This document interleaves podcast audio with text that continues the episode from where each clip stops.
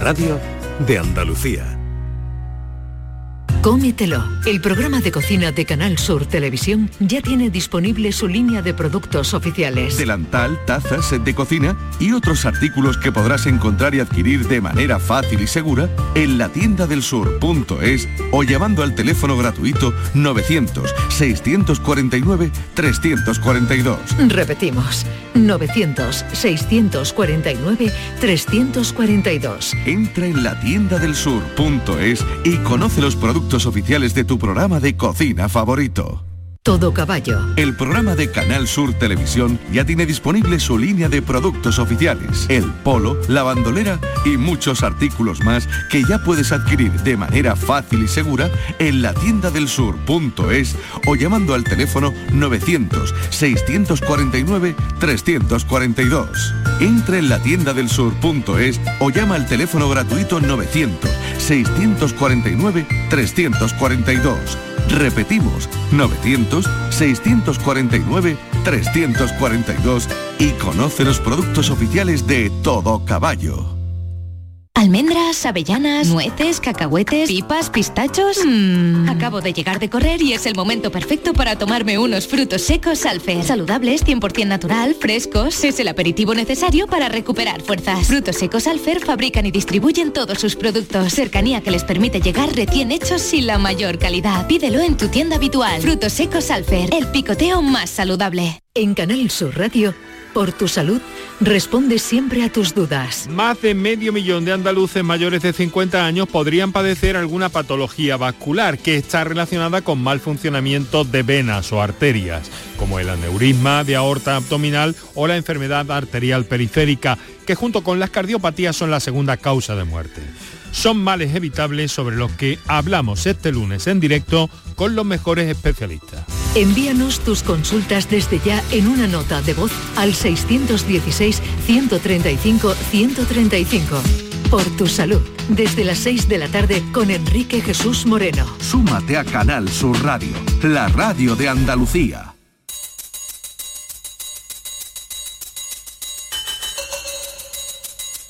La tarde de Canal Sur Radio con Mariló Maldonado.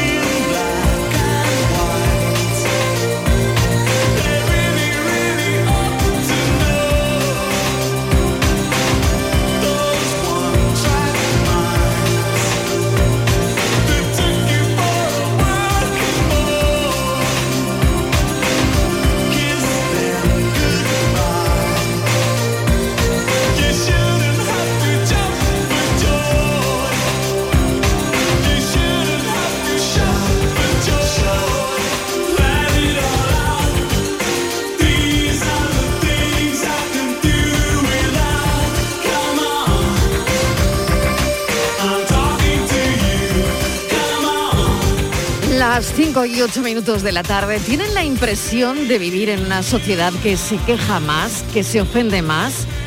¿Estamos más polarizados que hace 20 años? ¿El que piensa moralmente distinto siempre es peor que nosotros?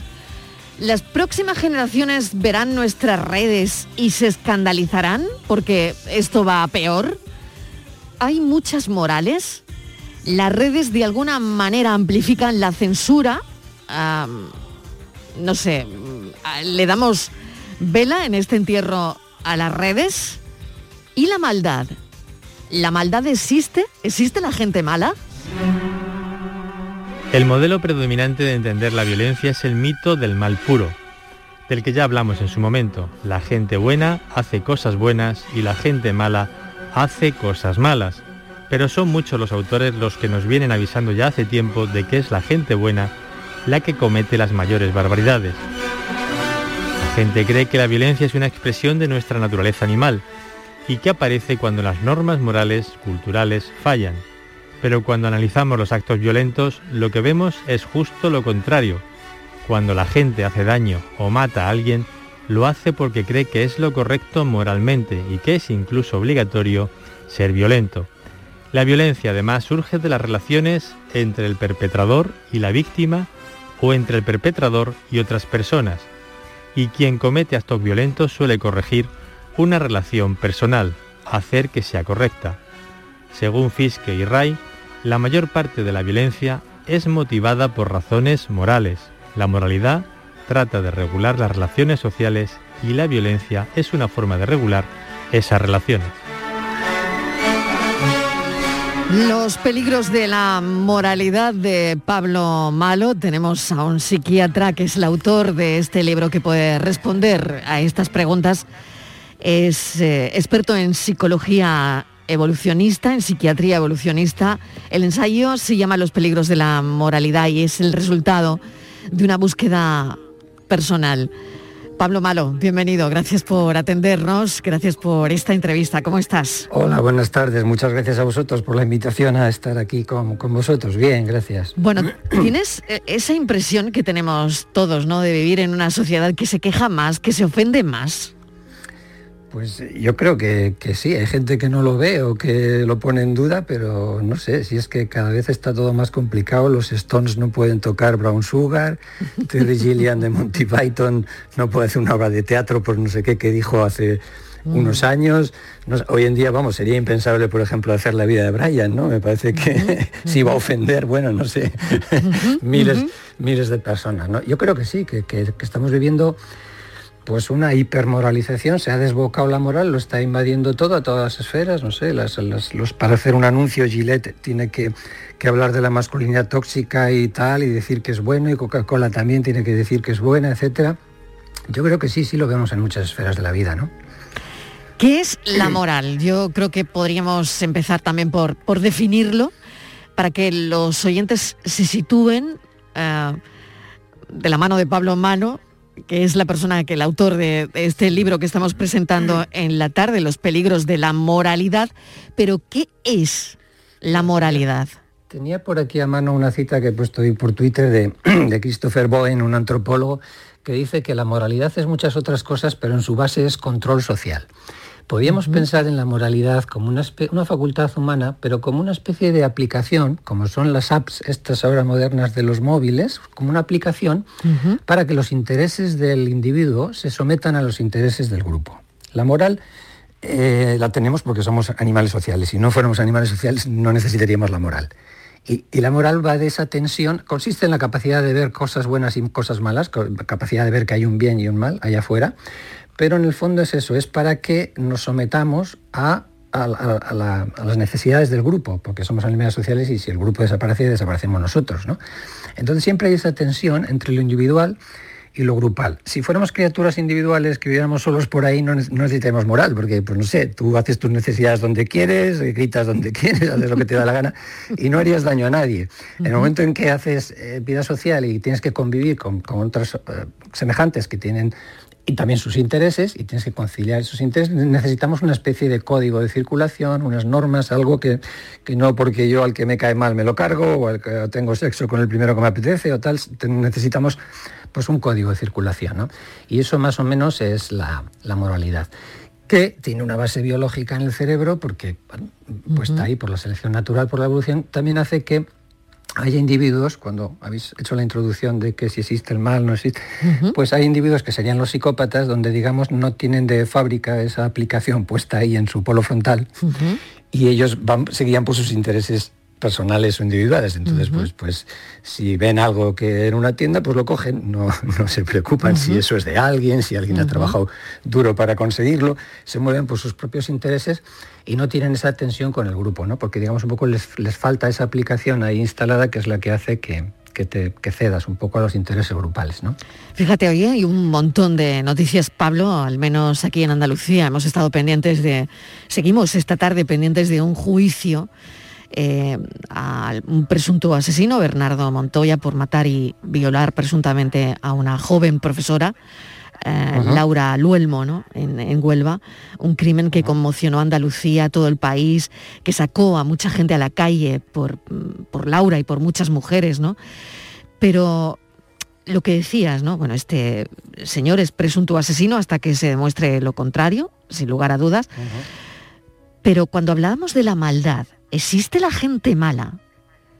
Sí, sí, existe, pero digamos que este tipo de personas, como, como la que señalabas, que probablemente seguro que tiene unos rasgos psicopáticos importantes, este tipo de violencia curiosamente, a ver, o, la violencia instrumental, que es el que va a robar porque no tiene para comer, o este tipo de, violencia con un objetivo concreto, pues en realidad, eh, hablando numéricamente, digamos, es muy inferior a, lo que es la violencia moralista, a la violencia por razones morales, por, por ideología moral, porque, porque tú crees que si, miras eh, pues eso, genocidios, el holocausto, eh, el, gulag, todas las muertes por el comunismo, esa gente creía que estaba haciendo el bien. Y entonces, como funcionan en grupo y se implica incluso naciones, pues las cifras de barbaridades que hacemos se multiplican. Eh, un individuo pues, puede matar pues, a 10, a 20, a 40 o a, 60. Pero cuando un grupo va contra otro creyendo que tiene la verdad, entonces ahí podemos llegar a cifras pues, pues, eh, pues, bueno, pues alucinantes. ¿no? Y, eso solo lo, puedes hacer con, violencia moralista, porque no puede haber tanta, tanto, si tú miras Ruanda, miras Yugoslavia, ahí se vio implicada mucha gente que, atacó a sus familiares, a sus amigos, y, no hay tanta gente psicópata como para justificar eso. Todo eso lo hizo gente normal, como tú, como yo, gente, gente pues, que, trabaja, que, tiene sus hijos, que tiene su moral, y sin embargo en ese momento su, moral era que los otros eran los enemigos, que son los malos, que nos quieren matar o lo que sea.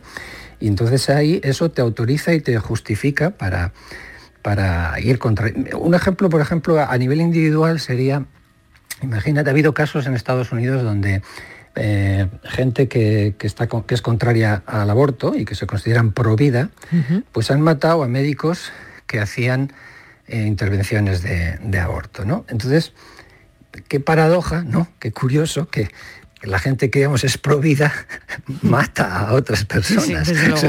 porque esa es la paradoja de la moralidad. Es, decir, claro. Pues has puesto un ejemplo maravilloso. Es decir, claro, esa es la paradoja de la moralidad, ¿no? Pero se quedan tan panchos porque este señor es malo, está haciendo justo el mal, lo que para mí es el mal, y entonces yo le puedo castigar. Y, cuando, cuando nos ponemos a castigar al que creemos que es el malo, podemos ser realmente crueles, muy, muy crueles. ¿eh? ¿La moral es igual en todos los países del mundo? ¿O cada país tiene una moralidad? Eh, bueno, hay, hay variaciones. Eh, los últimos estudios están encontrando que hay unas normas básicas en todo el mundo. Eh, que son siete en ciertos estudios, pero bueno, no, no, vamos a entrar, por ejemplo, que ayudes a tu familia, que ayudes a tu grupo, que seas justo cuando repartes, que respetes la propiedad. Hay una serie de cosas que son, son comunes en todo el mundo. Eh, sin embargo, algunas otras, pues bueno, hay variaciones. En, digamos, como te decía antes, la, moralidad es una capacidad que tenemos, una aplicación, ¿no? Es como la capacidad de lenguaje, ¿no? Tenemos la capacidad de hablar. Pero luego hablamos diferentes lenguas, ¿no? Y entonces igual en unos sitios, pues no sé, las normas en cuanto al sexo prematrimonial o tal, pues pueden ser diferentes o un poquito diferentes a las que hay en otros sitios. Entonces puedes mirar hacia la parte de la botella que está más llena o la que está más vacía. Es decir, puedes mirar a que hay diferencias o puedes mirar a que hay cosas comunes. En el fondo hay muchas cosas comunes. En ningún sitio te dicen, por ejemplo, que a tus amigos los tienes que maltratar, por ejemplo, ¿me entiendes? No existe. O que, o que al que te ha hecho un favor le tienes que, que dar un golpe. ¿Me entiendes? Quiero decir, las normas en cuanto a la reciprocidad, en cuanto a la justicia, en cuanto a este tipo de cosas, son comunes en todo el mundo. Luego quizás hay cierta variación en cómo se expresan, ¿eh? pero, pero hay, una, hay cosas comunes importantes y luego hay también ciertas diferencias eh, que, varían de lugar a lugar y que tienen que ver con, con la forma y el estilo de vida en cada sitio porque como decíamos antes, como la moralidad es un instrumento para la cooperación, para que los individuos puedan vivir juntos y puedan cooperar, pues lo que se necesita a nivel de cooperación puede ser diferente que te voy a decir yo. en una banda de cazadores recolectores a la sociedad moderna ahora nuestra, por ejemplo. ¿me entiendes? Igual, por ejemplo, mm, habréis oído muchas veces que en las tribus de esquimales o en algunas eh, tribus antiguas, cuando los viejos, por ejemplo, ya no podían eh, ir con el grupo porque estaban muy débiles, eran grupos nómadas que tienen que moverse y ellos ya no podían, eran un estorbo para el grupo, pues de alguna manera se apartaban o ellos se apartaban o el grupo les apartaba o digamos que había una especie de eutanasia, ¿no? Para, para pues porque eh, esto entorpecía la marcha del grupo y el grupo, pues, pues no, como te decía, es más importante el grupo que el individuo. Entonces, igual en ese contexto, por ese tipo de vida, pues no se puede haber unas normas con respecto a eutanasia o con respecto al suicidio tal que pueden ser un poquito diferentes a lo mejor de cómo puede ser en China, ¿no? Que en China, por ejemplo, la piedad filial o el respeto a los mayores, a las personas de edad, a los padres y a los abuelos y tal, pues es, es, es muy diferente porque es una sociedad también muy diferente. Entonces quiero decir que puede haber variaciones que tienen que ver con el estilo de vida, ¿eh? porque la cooperación eh, no es la misma en todas las circunstancias, entonces eh, las normas de cooperación también pueden ser un poquito diferentes. Y lo que me estás contando me lleva también de alguna manera a la religión, ¿no? ¿Qué tiene que ver la moral? O, más que tener que ver la relación, ¿no? La relación directa que tiene la moral con las religiones. Mucho, mucho, porque digamos que el código bueno-malo, que es el código de, de la moral, el ver que hay cosas buenas y que hay cosas malas, conductas buenas y conductas malas, eh, el que ha marcado ese código o el que eh, un poco ha sido el bueno el que tenía el poder moral en ese sentido de definir qué era bueno o malo ha sido la religión ¿eh? por ejemplo en la época medieval aquí con la iglesia católica bueno, en todas partes más o menos las, las, religiones han sido un poquito las que han definido el bien y el mal qué es lo bueno qué es lo malo claro que mar y la hoguera era malo pero era bueno es que eso, esto es lo que pasa, por, todo es bueno o malo, ¿sabes? Hasta, hasta los límites de tu grupo. Es decir, está el precepto no matarás. Claro, claro. Nadie dice no matarás nunca. No matarás a nadie, ¿no? no dice a nadie nunca, sino que si es el enemigo, bueno, no, no solo... No pasa nada. No Al pasa enemigo nada, no pasa nada. Incluso eres un héroe si, si, si le matas, ¿no? Quiero decir que, que los límites de nuestra moralidad vienen dados por los límites de nuestro grupo. Y esto es lo terrible y lo peligroso de la moralidad. El ejemplo que te decía antes del médico este que hacía abortos, ese ya está fuera de mi grupo, ese es de los malos. Y con ese yo ya no tengo que aplicar el no matarás. ¿Me entiendes? Claro, claro. Es, tremendo, es, que es tremendo. Y lo malo de esto, del, problema de la moral, es que no puedes coger la parte buena y, quedarte, y, quitar la mala, porque es una moneda de dos caras. Es, es lo mismo que te mueve a ser bueno, a favor de tu grupo es lo mismo que te mueve a ser malo contra el otro grupo, contra el que está fuera de tu grupo. ¿eh? Otro ejemplo, por ejemplo, podría ser el de, no sé si os acordáis, hace unos años, 2017 por ahí, había un niño que tenía cáncer que quería ser torero, le gustaban los toros o alguna cosa así. Sí, sí, la respuesta de las redes. Mm. ¿Te acuerdas la respuesta de las redes? Horrible. Muérete, no sé qué, no sé cuántos. Y de momento volvemos a tener la misma paradoja. O sea, la gente que es que defiende ampliar el círculo moral a los animales, a todos los seres sintientes, respetar todas las vidas incluso. Que, eh, eh, y de repente un niño o es el deseo. Está deseando que se muera un niño. O sea, fíjate, fíjate la tragedia. Es, un buen ejemplo, un buen ejemplo también. Y lo que te está moviendo en un sentido, trágicamente es lo mismo que te está moviendo en el otro. y, entonces el libro es un poco eso, es decir, párate a pensar, reflexiona. Cuando te muevas en modo moral, puede que lo estés haciendo mal, puede que, estés haciendo, ¿me entiendes? Que haga ya una reflexión, que nos claro, a pensar. ¿no? Claro, Pablo, y por lo tanto la moral es más emocional que racional. Muchísimo, totalmente emocional, porque necesita movilizarnos tiene una parte buena, necesita luchar contra la injusticia, reconocer pues, pues cosas que son malas y que hay que cambiarlas, y entonces tiene que movernos. Si fuera una cosa puramente racional que dices, bueno, esto está mal, sí, bien, tal, pero es que lo vives, lo vives en las tripas, vives que tienes que hacer algo, tienes que ir contra eso, te, activa. ¿eh?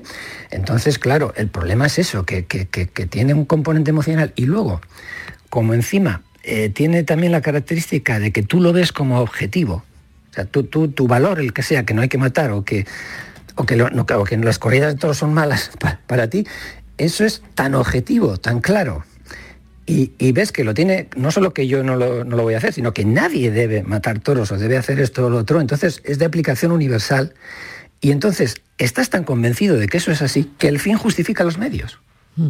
Esto es lo grave. Es decir, como tú sabes que, la verdad es la que tú crees y eso está fuera de toda duda, pues lo que tengas que conseguir para llegar ahí, como sea cargarte a un médico que hace abortos, o sea cargarte a, a los burgueses en la URSS para llegar a la utopía y ese mundo maravilloso que yo quiero, que está clarísimo, que es el mejor de todos, y el que se oponga a ese mundo es el demonio, pues al demonio me lo cargo. Tiene que ser el demonio, porque si está en contra del bien absoluto, que es, que es lo que yo creo, es lo que yo busco, si está en contra del bien absoluto, ¿quién va a ser? Pues el mal, el demonio, está claro, ¿no? Y entonces tú estás autorizado para ir contra él. Y ahí la liamos, ahí la hemos liado históricamente, con, millones de muertos, y ahí es donde está uno de los peligros, el de la violencia moralista. ¿eh? Mm, por lo tanto, el, poder moral, de alguna manera, Pablo, está por encima de todo, por encima del poder político, por encima del económico. El poder moral lo copa todo, es, está por encima de todo, ¿no? Tú puedes ser, ya te digo, un millonario, Bill Gates, como salga que tú has dado un traspiés moral y has hecho no sé qué, no sé cuántos, o una empresa importante, Google o Coca-Cola o lo que sea. Bueno, ya ha pasado, te quedas sin anunciantes, nadie quiere saber nada contigo, eh, te, vas al hoyo, o sea, te, hundes porque eres un apestado, el, que, el que... Claro, esto, esto me lleva a otra pregunta, ¿quién otorga el poder moral?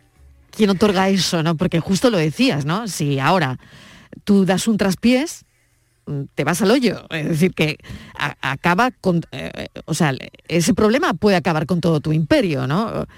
Pues eh, ahora... Pero ¿quién otorga ese poder moral? Eso es lo que está ahora, yo creo, pasando y en discusión. Como decíamos antes, el que otorgaba el poder moral o el que decidía en estos temas era la Iglesia la religión tradicional, ¿no? La, que sea, en, todo el mundo, en diferentes sitios, en Estados Unidos, pues los protestantes, aquí más la católica, pero la religión tradicional ha perdido fuerza. Y ahora eh, ¿Quién otorga eso? Pues eh, Twitter, que es Las redes. Moral. Estaba, temiendo que me ibas a contestar eso. Claro, el, poder moral lo otorgan las redes. Ahí es las que deciden ahora que como tú seas malo, pues lo tienes, lo tienes difícil. Van a ir a por ti esos linchamientos que se hacen hoy en día, esas cazas de brujas. Y la forma quizás de convencer, eh, de conseguir ese poder moral, eh, hoy en día está siendo el ser víctima, o sea, el, que el, que consigue convencer un poco a, las redes de que es más víctima que el otro, claro, ese es el que va a tener más poder moral. Si tú estás, cuanto más alto estés en la jerarquía de victimismo, más poder moral tienes. Claro, es. decir que, eh, bueno, ahora mismo el, el tribunal moral más importante que tenemos son las redes sociales. Sí, ahora tienes que estar señalando virtud en redes, lo buenos que eres, poniendo tweets tal para diferenciarte de los malos y para conseguir estatus, que es una cosa que, a los primates nos interesa mucho, ¿no? que nos den estatus eh, con respecto al grupo, que nos consideren con un prestigio, con una buena reputación. Y todo eso ahora donde lo estamos señalando, pues es en las redes. Antes lo señalabas eh, a misa, yendo a misa y dando limosna y, bueno, de otras maneras, ¿no? Pero como todo eso, pues bueno, ha desaparecido, pues ahora nos movemos en el mundo de, Internet y de las redes, ¿no? Claro, ¿amplifican, tú crees, la, censura, las redes, de alguna manera? Ah, totalmente, claro, porque antes no podías perseguir a nadie. Pues no sé, qué decir, tú tenías un problema en un pueblo, pues te ibas a la ciudad y ahí te perdías o te ibas a otro sitio, pero hoy en día eh, lo que hagas, bueno, va contigo a todos los lados, eh, se te identifica por todos los sitios con las redes, cuando te te conectes o no te conectes, y entonces vivimos un poco con el miedo, dice Douglas Murray, que tenemos que convivir con nuestro peor tweet durante toda la vida, porque encima no hay perdón en las redes. Tú antes, en el mundo normal de la iglesia, ibas a, la iglesia, te confesabas, ibas al confesionario, te decía, bueno, pues eh, cuatro padres nuestros y no sé qué, y ya está. Ahora en las redes no, no caduca. Cuando, cuando van a por ti, van a buscar todo lo que has dicho. No sé cuánto tiene Twitter, desde qué año es, pero si lleva más de 10 años, sí lleva, ¿no? Sí, sí, sí. Pues bueno, van a buscar todo lo que tengas ahí dicho. Y como hace, ha habido, ha habido casos de, pues de gente, alguna chavala, me acuerdo que con 14 años hizo algún comentario supuestamente racista y no sé qué, y cuando la han cogido en un puesto de trabajo, ahora no me acuerdo dónde, en la universidad o en algún sitio, alguien lo ha sacado. Esto es tal, esta es cual, esta es no sé qué. Y bueno, pues la han echado, se ha tenido que ir de la universidad, etc. Ahora, cada vez que escribes un tuit, tienes que, decir, bueno, este, este, con este tuit tengo que vivir de aquí hasta que me muera, porque esto me lo pueden rebuscar o revisar en cualquier momento. ¿no? Es terrible, no hay perdón en las redes, no hay, no hay. ¿Y hacia dónde nos lleva todo esto, Pablo? ¿Hacia dónde vamos? Pues a sitios no muy buenos. Yo creo que mm, no es bueno esto para, para, pues no es bueno para la ciencia, no es bueno para la democracia, no es bueno para muchas cosas que yo creo que son necesarias para que una sociedad funcione bien. Por ejemplo, la, ciencia. La ciencia busca la verdad, no tiene que buscar lo bueno y lo malo, tiene que, ver cómo es la realidad allá afuera y no se tiene que guiar para llegar a unos resultados ya predeterminados de antemano, ¿no? La, democracia igual, la democracia hemos convivido con gente que pensaba diferente y era legítimo pensar diferente y se votaba y oye, ganaba uno, ganaba el otro, pero considerabas que era gente decente y gente, bueno, pues responsable la que podía tener unas ideas o tener otra. Ahora, el que no piensa como tú, volvemos a lo que te decía antes, es el demonio. Hmm. Es Hitler, es un fascista, es un machista, es un esqueísta, y claro, con Hitler tú no puedes hacer acuerdos, no, no puedes dialogar siquiera, no, es que no puedas hacer acuerdos, es que no puedes hablar, ¿cómo voy a hablar yo con Hitler? Entonces eso bloquea el diálogo entre partidos, el diálogo entre ideas diferentes y así yo creo que no vamos a ningún sitio bueno. ¿eh?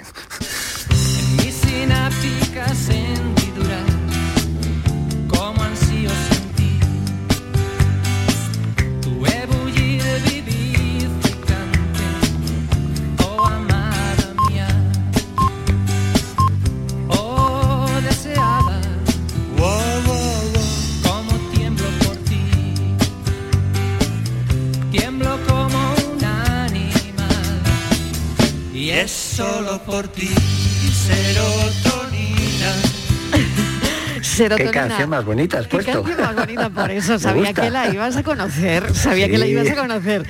Hay que contar que Pablo Malo pertenece a una banda de psico rock que se llama Beautiful Brains. Eh, lo que estamos escuchando se llama Serotonina 2020.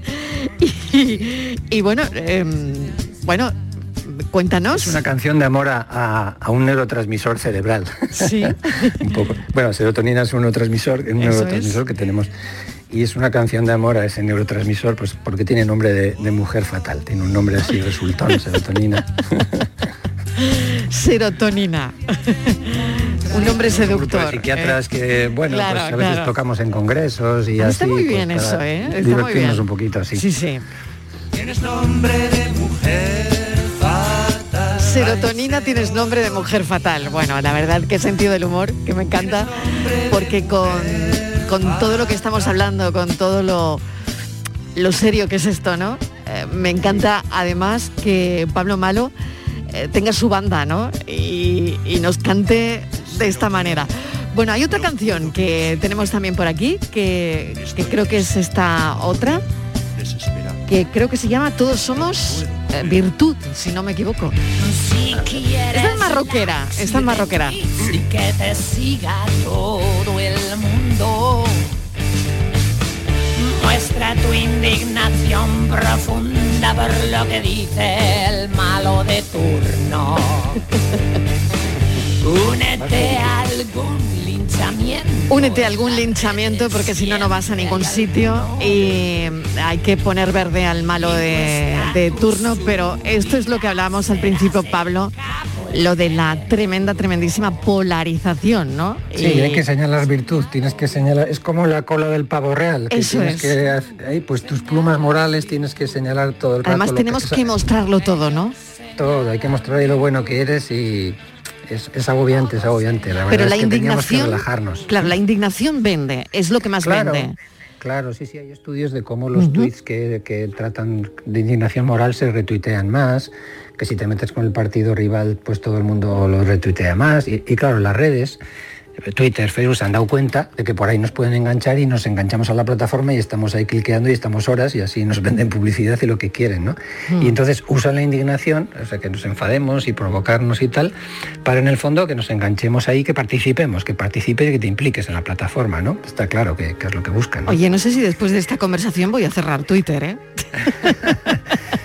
podría ser una, herramienta, bueno, creo que es una herramienta para compartir muy buena, pero, Exactamente, pero, estamos dando sí, Un, uso que, Sí, es terrible. Yo intento no entrar mucho, Pablo, la verdad, ¿eh? intento mantenerme ahí, pero es verdad que bueno, que no llegan seguidores, no llegan seguidores. Si tú no la lías, no llegan seguidores, ¿no? Claro, claro, tienes que decir algo contra los otros y entonces ya, y, tu estatus sube, ¿no? En likes, en seguidores pero no tu vida, ¿eh? Pero no tu vida. claro, Claro, mm, mm. claro. Pero es el sucedáneo que tenemos ahora. Es, es, una historia increíble. La verdad es que me encanta estar charlando de esto con un psiquiatra, eh, con Pablo Malo. Oye, decías, estaba leyendo, que me ha enganchado, por supuesto, muchísimo eh, este ensayo, ¿no? Y que lo empecé ayer, pero mm, me ha enganchado totalmente. Dicen, decías tú en el libro, que el nombre que nos ponen influye ¿no? en nuestra personalidad yo quería preguntarte por tu apellido, ser psiquiatra y apellidarse malo. Sí, bueno, y luego... lo, decía, lo decía en la entrada un poco en plan de broma, ¿no? que yo estaba predestinado a ocuparme de la moral porque con el apellido malo, claro, imagínate encima siendo médico, ¿no? Claro. Que, cuando llegan los pacientes y te presentas, mire, soy, me llamo Pablo Malo, soy el doctor malo. la gente dice, no, no, no, yo quiero con el doctor bueno, no quiero con un doctor malo. Sí. Pero bueno, y, cuando eras pequeño siempre... Claro, y tu especialidad además, ¿no? Sí, encima eso. Y mm. no, de pequeño siempre dabas el apellido por ahí la gente no te entendía. ¿Pablo qué? Porque claro, no se espera que vas a decir malo como apellido. Pablo malo, ¿qué? malo, lo contrario de bueno. Pero, ¿y, se marca de alguna manera esto de niño, Pablo? Pues sí que ha podido ser un poco pesado y un poco, pero bueno, lo vas, ya lo vas, ya, lo tenía como un tic incorporado y cuando tenía que dar el apellido ya sabía yo que bueno, pues ahora tengo que explicarles que malo lo contrario de bueno. No, luego ya no, luego no, no, no sé, no eres consciente tampoco casi ni del nombre que tienes, ¿no? Eh, pero bueno, sí, sí tiene su, su miga el apellido. Bueno, yo no sé si todo esto será reversible o no, todo esto que nos está pasando, Pablo. Ha sido un placer enorme charlar contigo de, todo esto. Me queda una última pregunta. ¿Dónde está la moral en el cerebro? ¿Tiene algún sitio? ¿Está localizada? sí, más bien el, sitio? Sí, en regiones prefrontales, en la zona un poco detrás de los ojos, ahí hacia arriba, en las regiones prefrontales, un poquito se ha visto, en la región ventromedial prefrontal, se ha visto que si hay lesiones en esa zona, por ejemplo, hubo un caso famoso de de Phineas Gates, un hombre que trabajaba en el ferrocarril en Estados Unidos y poniendo dinamita para hacer las vías le pegó una barra en la cabeza, le, atravesó esas zonas del polo frontal y su conducta cambió por completo, de ser un encargado que era pues, pues formal, responsable, pues no llegaba a las horas, no cumplía, bebía, en fin, entonces hay, hay regiones que sabemos, eh, gente que ha tenido ACVs ahí o ha tenido eh, tumores o cosas, cuando esas regiones se ven afectadas, pues pueden aparecer incluso conductas pedófilas o conductas eh, inmorales. ¿eh? Qué curioso todo esto. Pues Pablo, te agradezco, ya te digo, enormemente esta charla aquí en la tarde de Canal Sur Radio. Pues ha sido un placer y me lo habéis amenizado con muy buena música también. Los peligros de la moralidad y dinos dónde tocas que te iremos a ver. Muy bien, venga. un beso, cuídate mucho Pablo, gracias. adiós. adiós. La tarde de Canal Sur Radio. La entrevista.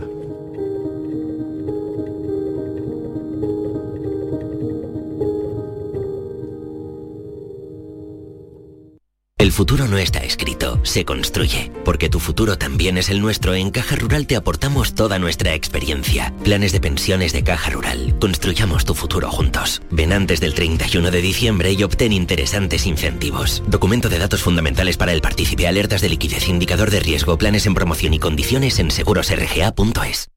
OCU, la mayor organización de consumidores y usuarios de España, llega a Sevilla. Inauguramos oficina para conocer más de cerca los problemas de consumo a los que te enfrentas diariamente, informarte y ayudarte a resolverlos. Ven a visitarnos en calle María Auxiliadora 12 o llámanos al 955-250-361. OCU, la fuerza de tus decisiones. Estábamos deseando volver a verte en Rute. Hemos preparado anisados, dulces y chacinas con más cariño que nunca. En nuestros museos vivirás experiencias inolvidables. Rute por Navidad. Consejería de Turismo de la Junta de Andalucía. Ayuntamiento de Rute. Diputación de Córdoba. Nicolás Gil Blanco les ofrece desde sus fincas el auténtico jamón ibérico de bellota y cebo con la máxima calidad. Sacrificados en nuestro matadero y curado en nuestra fábrica de Constantina. Disponemos de carnes frescas de cerdo ibérico. Vendemos a fabricantes, mayoristas y consumidor final en el exterior de Mercasevilla, fábrica de Constantina y matadero de Mérida. Nicolás Gil Blanco. Sevilla sabe a quesos andaluces. Ven al mercado de quesos el 20 21 de noviembre en Plaza de la Encarnación. Compra, degusta y disfruta de sus actividades. Infórmate en quesandaluz.es. Organiza Asociación Quesandaluz Cabra Andalucía y Ayuntamiento de Sevilla. Cofinancia Fondo Europeo Agrícola de Desarrollo Rural. Europa invierte las zonas rurales. Unión Europea y Junta de Andalucía. El podólogo puede realizar tratamientos quirúrgicos que afectan al pie. Puede diagnosticar, tratar y prevenir cualquier patología relacionada con los pies, así como prescribir medicación. Igualmente puede realizar pruebas diagnósticas radiológicas o ecografías en el pie. Ponte en manos de profesionales sanitarios titulados en podología. Colegio Profesional de Podólogos de Andalucía. ¿Existe algo más valioso que el tiempo? Pues no. Por eso, esta Black Week Hyundai te lo regala. Porque si compras un Hyundai te ahorras muchos meses de espera para tener tu coche. Black Week de Hyundai. Lo quieres, lo tienes. Condiciones especiales para unidades en stock. Más información en hyundai.es. Humedamur Protec, Humedamur Protec, Humedamur Protec, Humedamur Protec, Humedamur Protec, Humedamur Protec, Humedamur Protec, Humedamur Protec, Humedamur Protec, Humedamur Protec, Humedamur Protec, Humedamur Protec. 960 70 80 y 900 108 109. Murprotec.es. Y olvídate de las humedades.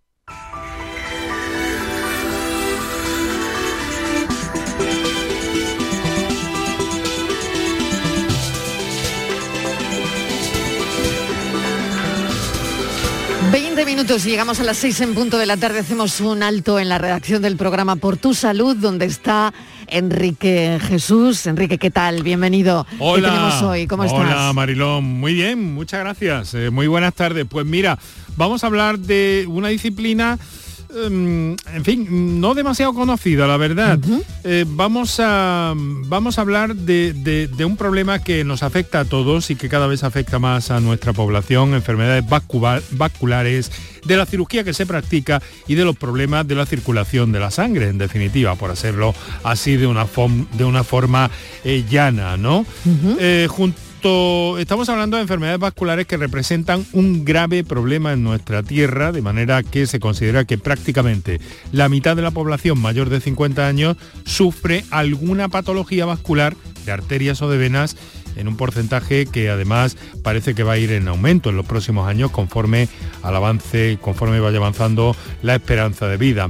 Además, los especialistas nos alertan de alguna forma sobre cada vez más se están presentando este tipo de patologías en personas más jóvenes y eso tiene que ver mucho con los hábitos de vida saludables. Es cierto también que la tecnología pone a disposición de los usuarios cada vez sistemas más sofisticados, más complejos, más avanzados para solucionar esos problemas de circulación que también eh, pueden ser varices, aunque no solo varices, ¿verdad? Y que pueden tener complicaciones eh, más graves en algunos casos. Por eso, con dos de ellos vamos a repasar todo esto y naturalmente atender las llamadas de nuestros oyentes. Vamos a estar con el presidente de la Sociedad Andaluza de Angiología y Cirugía Vascular, que es el doctor eh, Javier Martínez Gámez, y con su eh, vicepresidente, el doctor Lucas Mengíbar. Nos van a acompañar para clarificar todo esto, para tener claro también, sobre todo, cómo prevenir, cómo tener en cuenta una buena salud circulatoria, angiológica de alguna forma.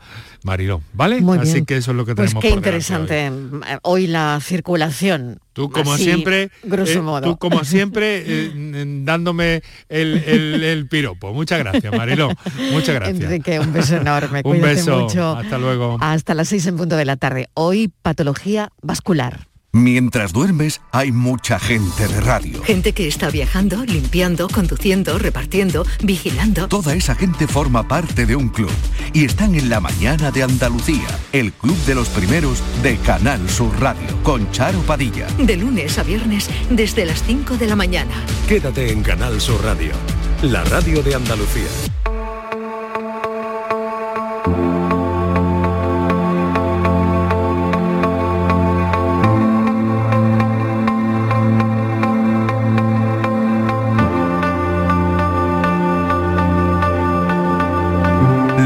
De Canal Sur Radio con Mariló Maldonado.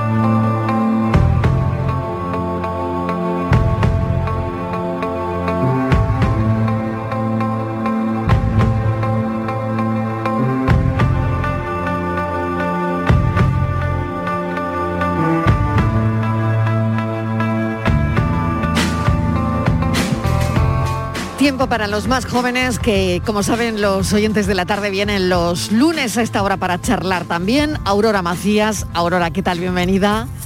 Hola, muy buenas Mariló, ¿qué tal? Muy bien, María Guevara, que también está con nosotros hoy. María, hola. Buenas tardes, Mariló. ¿Qué tal? Javier Soto. Saludamos a Javier Soto. Javier, ¿qué Hola, tal? Mariló, muy buenas. Bueno, eh, no sé si habéis tenido la oportunidad de seguir la entrevista con el psiquiatra Pablo Malo, donde hablábamos de moral, de la moral, pero eh, se nos ocurría preguntar a nuestros jóvenes si viesen nuestras redes dentro de 50 años, ¿la gente se escandalizará? ¿Qué creéis? A ver, estábamos hablando de que todo, eh, de la, la moral, que es más emocional que racional, pero que prácticamente las redes son ahora mismo el tribunal moral por excelencia, ¿no? Y de alguna manera, no sé si dentro de 50 años el futuro que, lea unos tweets de hoy, por ejemplo, se escandalizará o no. ¿Qué creéis, Aurora? A ver. Pues mira, por un lado te iba a decir que sí, porque será señal de que podemos seguir mejorando, ¿no? Pero por otro lado me gustaría pensar que estamos llegando ya a un punto que socialmente nos interesa a todos, ¿no? Entiendo que al final la- todo se mueve, ¿no? Igual que si nosotros tuviésemos oportunidad de leer un tuit de hace 50 años, que tristemente ahora mismo no podemos, ¿no? O sea, no existían siquiera, pero creo que estamos en un momento en, en el que estamos en un progreso social interesante, pero que, que ojalá dentro de 50 años nos tengan que callar la boca. María, ¿tú qué piensas? A ver. Es compleja la respuesta, ¿eh? Sí, sí, sí, lo es, lo es. La pregunta es, no es fácil. No, no es fácil. Pero yo supongo que al final en todas las generaciones eh, las, opiniones, al final todo el mundo tiene su opinión ¿eh? y, y va cambiando la generación, pero todo el mundo es verdad que no tenemos constancia de la expresión de esas opiniones de hace 50 años. Y no sé si mis hijos, si yo querría que mis hijos leyeran lo que yo publico o escribo actualmente. Ujú. No lo claro, tengo claro. porque decía Pablo Malo que eso de las redes sociales o un tuit te puede perseguir el resto de tu vida. Por supuesto. Por lo supuesto. hace, lo hace. ¿Sois conscientes de que un tuit os persigue el resto de vuestras vidas? ¿O una imagen en Instagram? ¿O no sé, o alguna publicación en Facebook? Yo ¿Sois creo que sí, ¿no? consciente- ¿O somos Sí. conscientes de eso? Con los Siento que años lo he como sido, lo he sido más, Marilo. Ujú. A ver, Javier, Claro. Javier. Con, con los años he sido más consciente, con 18, 19, que además en nuestro caso eh, los que tenemos 28, 29 años por entonces estaban empezando las redes de verdad a hervir, con la aparición de los smartphones, con cámaras que, que hacían fotos buenas ya, vídeos instantáneos, bueno, con los años hemos sido yo creo que todos más conscientes de, de eso. Cre- quiero pensar, yo tengo una hermana de 19 años, que la generación que viene por detrás lo es. Por ejemplo, en Instagram, en la red social de Instagram, muchos jóvenes de 18, 17, 16 años ponen el perfil privado ya de, de origen, que es algo que antes ni, Mm, no, de- no sé ni siquiera si existía. Hay otros que no, ¿eh? pero digo, que hay muchos Claro. que sí, que Yo- ya lo ponen privado de, de origen. Es que Sí. a mí me alucina mucho con lo que está contando ahora Javier, eh, Sí. porque nosotros sí somos millennial, pero también crecemos y tenemos una edad. Entonces vamos dejando cosas atrás. ¿Vale? O Pero sea, vais dejando que- cosas atrás. Pero eh, eso Sí. no, las redes no, para nada, ¿no? No, no, lo que pasa es que tenemos una convivencia distinta. Lo que dice Javier, nosotros lo hemos ido aprendiendo, casi que lo cogimos cuando empezaba y hemos ido creciendo conforme. Yo creo que aprendíamos nosotros y, apre- y aprendían los programadores, ¿no? Y todo ha ido cambiando muy a la par. Pero los que han crecido un poquito más atrás que nosotros, los que ahora mismo tienen 18 o por ahí, eh, no, es que solo tengan la cuenta o el, o el perfil privado, ¿no? Es que tienen doble perfil normalmente y tienen un perfil que utilizan solo para hablar y para compartir con sus amigos, que es privado por supuesto, pero que es limitado para sus amigos, y otro perfil en el que ya sí que tienen un nombre más público por si alguien les encuentra, eh, que sigue siendo privado, pero en el que no publican. O sea, que tienen como una gestión de las redes sociales que incluso para nosotros que hemos sido nativos digitales ya es diferente. Ujú. Es decir, que habría que hacer eso, aunque a lo mejor luego si quieren buscar en una selección de trabajo, ¿cómo veis que en una selección de trabajo se mire el, el perfil? Porque bueno, se supone que eso lo hacen. Es la privacidad de uno, ¿no? Es la privacidad de uno, pero, pero lo hacen, ¿no? Para Bueno, pero hay redes- seleccionarte hay en un redes trabajo, enfocadas. La gente te googlea, ¿no? Y, y Bueno, mira sí. si tus redes y, y qué haces y qué no, hasta el punto de, de contratarte o no, a lo mejor dependiendo de, de tus Mm. redes, ¿no? Yo he ¿Cómo lo limpiado mis veis redes eso? un par de veces, ¿eh? Antes de una entrevista. Javier, ¿tú has limpiado tus redes? Sí, sí, sí. Antes de Recuerdo una en concreto. Vale, Claro, porque venga, yo me hice una cuenta de Twitter, pues creo Sí. que fue en 2011. Yo en Sí. 2011 pues tenía 18 años. Y claro, Claro. pones alguna tontería con 18, 19 años que no eres plenamente consciente y cuando ya te vas haciendo más mayor dices, bueno, esto lo voy a quitar aquí porque solo puede perjudicarme. ¿no? en ningún caso me va, me va, va- me va a dar puntos positivos para nada esto, ¿no? Y lo elimina. Y, Bien. y me ha encantado la entrevista, ¿eh? A Pablo Malo, por cierto. Sí, sí, sí, ha sido muy buena. Pero Javier, ¿a ti no te pasa que también conforme más años cumple, menos publicas? Claro. Claro. Eso está Que- bien. A ver, ¿por qué? ¿Por qué? La, la censu- bueno, la autocensura y la censura de Twitter. Eh, Digo Twitter porque es la donde más mm, autocensura, vertiente ¿eh? política sale, ¿no? Exactamente, exactamente. Hablando de particularmente- eso, ¿no? Lo estábamos hablando con Pablo Malo además, todo eso, ¿no? Sí. La manera de amplificar las redes, cómo están amplificando la censura, ¿no? Eh, es, es curioso todo eso, ¿no?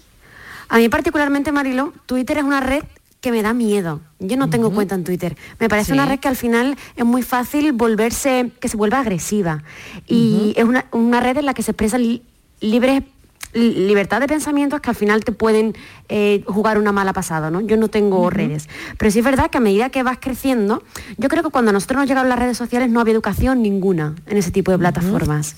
Entonces, nosotros hemos ido aprendiendo con el tiempo, pero yo sí espero, yo tengo dos hermanas muy pequeñas, que espero que reciban esa educación necesaria que nosotros no hemos recibido a través de las redes, de qué hacer, qué no, cómo tener cuidado, que al final nosotros hemos ido aprendiendo por intuición, ¿no? Eso por, por, por años, pero yo espero que ellos sí la reciban y que por ahí puedan salvarse un poco y que se reduzca esa, esa, esa agresividad o esa, esa apertura de perfiles que, que no sé, a mí me da un poco de miedo.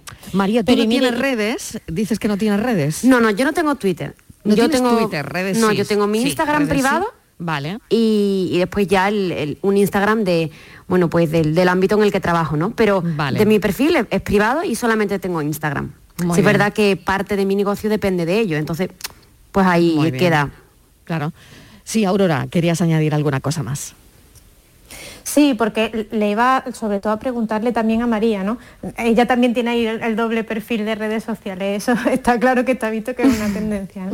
Pero, eh, o sea, no, no sé por qué, eh, incluso en tu discurso, ¿no? Dices que eh, Twitter te parece agresivo, pero realmente eh, en Twitter también puedes poner una cuenta privada. A mí lo que me, lo que me ha incitado lo- la, la conversación que tenías, María, es quién va a dar esa educación a los jóvenes, porque nosotros Claro. somos la primera generación que, que- que ha crecido, ¿no? por así decirlo, con las redes y que tiene un manejo. Pero tenemos que ser nosotros los que demos esa educación, tiene que ser alguien que lo está viendo desde fuera y que no ha sido nativo de la red. O sea, Ahora mismo hay dos opciones. O la reciben desde la escuela, desde la educación primaria secundaria, o la reciben en casa. No creo que haya otra opción. Bueno, ellos voluntariamente pueden eh, informarse, ¿no? Pero para que sea efectiva hay dos vías. Yo, por supuesto, espero eh, el día que llegue a tener hijos, poder educarlos en el uso de las redes sociales, en lo que yo he ido aprendiendo, que seguramente habrá avanzado mucho más y habrá muchas más técnicas que yo desconozca. Pero yo, Que por supuesto, parece- lo haré. Sí, sí. Pero mira, me parece súper curioso, el otro día leía, es que me ha recordado muchísimo esa, esa conversación que estabas teniendo tú. Leía un, un tuit precisamente que decía algo así como "A- aquella generación que tanto abusó del zumbido, que no sé si lo recordáis, pero era como la herramienta que tenía Messenger para taladrar a la gente que te respondiese, ¿no? Aquellos que hemos abusado del zumbido somos los que ahora vivimos con el móvil en silencio, o sea que somos una generación como muy contradictoria la vez que ha crecido con la tecnología, parece que hay veces, no que le demos la espalda, pero que le damos un uso diferente. Yo creo que, que ahí tenemos que tener un papel de liderazgo dentro de esa educación en, en las redes o de esa educación en los medios que tenemos ahora. Oye, ¿hay quien piensa en formato tweet ya? ¿O dirige en formato tweet? ¿O preside un país en formato tweet? Es que... A ver, Pues mira, es un Javier, problema y lo pensé hace poco Javier. porque pe- pensé que redactamos poco. Es que antes estaba Claro. la, la- la costumbre, la tradición de, de escribir. Y eso se está perdiendo porque, que me perdone Twitter, pero escribir en 140 caracteres a mí me parece aburridísimo.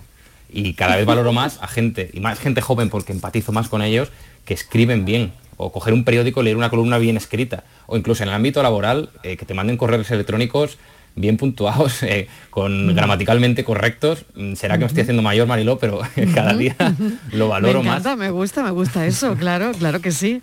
Y vosotras, a ver, Aurora. Uf, pues yo fíjate, le voy a decir a Javier que yo tengo un problema eh, con la escritura, que es que utilizo cero el vocativo, o sea, el, el rollo este de poner hola, coma, Mariló, o sea, me como la coma siempre, siempre. Y, y me pregunto si, claro, si no es la evolución, es lo único que hago, ¿eh? también tengo que decirlo, pero no sé si, si la evolución del lenguaje en nuestra generación viene por el uso que damos de las redes sociales, pero siempre ha habido eh, evolución del lenguaje, ¿no? No sé por qué no ahora tenemos que estar también abiertos, hombre, no a la simplicidad, ¿no? Porque creo que eso sería evidentemente perderlo todo, pero sí que creo que hay cosas que pueden mejorar a, ra- a raíz de lo que se está desarrollando ahora. ¿Podemos mejorar, María? Hombre, esperemos que sí, ¿no? Claro, hay que pensar en positivo. Hay que pensar en positivo. Y siempre mirando la parte positiva. Al final, cuando reduces caracteres, las cosas se dicen más claras, ¿no? Te ahorras tiempo, por decir algo. Pero es verdad que, que se pierda totalmente en cuando yo empecé en Facebook o incluso Twenty, las publicaciones que yo publicaban podían tener dos hojas de Word, que después las pegaba, ¿eh? Pero es verdad que se invertía tiempo en ello. Bueno, estamos hablando de las pensiones, me queda nada, un minuto y medio. Eh, quería hablar también de las pensiones con vosotros, ¿no? ¿Veis de alguna manera la pensión, hoy que hablamos de la hucha de las pensiones, que bueno, llevamos ya un par de semanas con todo este lío? ¿Vosotros cómo, cómo lo veis? ¿Cómo, ¿Cómo veis? ¿Veis de alguna manera, eh, como estamos viendo los del baby boom, eh, el asunto de las pensiones, ¿lo veis como un futuro muy, muy, muy lejano o muy cercano? A ver. Eh, Javier. mu- muy, lejano lejano. en cuanto a saber si la voy a cobrar, muy cerca, más cercano en que saber que algún día me tendré que jubilar. eso, eso es lo que veo yo. Que la Bueno, sostenibilidad es- claro. ahora mismo es, es complicada. Un millón de jóvenes en paro tendrá pensiones cuando se jubilen. Voy a ir preparando los tweets, Marilo, para indignarme en redes. Porque que ese sería el titular, ¿no? Ese sería el titular. Si un 40% de los menores de 30 años lleva ya 10 años con empleos precarios sin cotizar, ¿qué pasará con la jubilación de con vuestras jubilaciones, no? Bueno, vamos a seguir hablando, vamos a seguir hablando de esto la semana que viene si os apetece, Genial. porque hoy nada, hemos dado una pincelada, pero yo creo que aquí hay mucho que reflexionar. Mil gracias por una tarde más, Aurora Macías. Gracias, María Guevara. Gracias, Javier Soto. Gracias. Gracias. Adiós. Hasta ahora. A ti, Marilo. La tarde de Canal Sur Radio con Mariló Maldonado.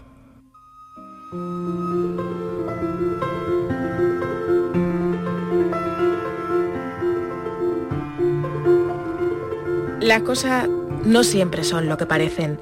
A veces vemos la vida de los demás desde la barrera y fantaseamos con tener lo que ellos tienen o vivir esas cosas que parecen tan maravillosas. Leía una reflexión de una compañera periodista hace solo unos minutos en la que contaba cómo presenció la sesión de fotos que le hacían a una influencer en Santorini puesta de sol mediante. Y lo hacía junto a otros compañeros, sentada en un muro sobre unos contenedores que apestaban a basura. El entorno era caótico, las colas para reproducir la postal infinita, el olor insoportable. Pero la foto era preciosa. Las cosas no siempre son lo que parecen, pero la envidia sí que es un sentimiento equivocado siempre. Se están muriendo de envidia. Las flores, las estrellas y la mar bella. Porque Dios te hizo Lola más bonita que a todas ellas. Se están muriendo de envidia las flores, las estrellas y la marbella. Porque Dios te hizo Lola más bonita que a todas ellas.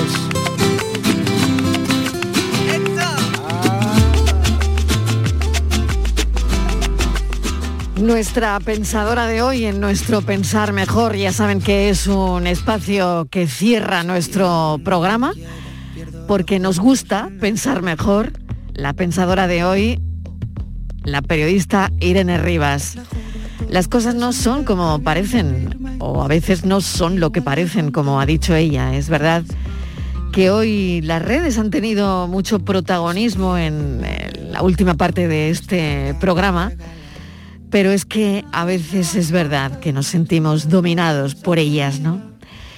En fin, tendremos que darle una pensada a todo eso, ¿no? Desde aquí, pues ya saben, hemos abierto muchas opciones, lo hemos puesto todo encima de la mesa y son los oyentes, ustedes los que tendrán que sacar sus conclusiones. Se están muriendo de envidia las flores, las estrellas y la marbella. Gracias por estar ahí. Mañana a las 3 en punto de la tarde volvemos, como siempre, a contarles la vida. Adiós. Más bonita que a todas ellas. El madrileño.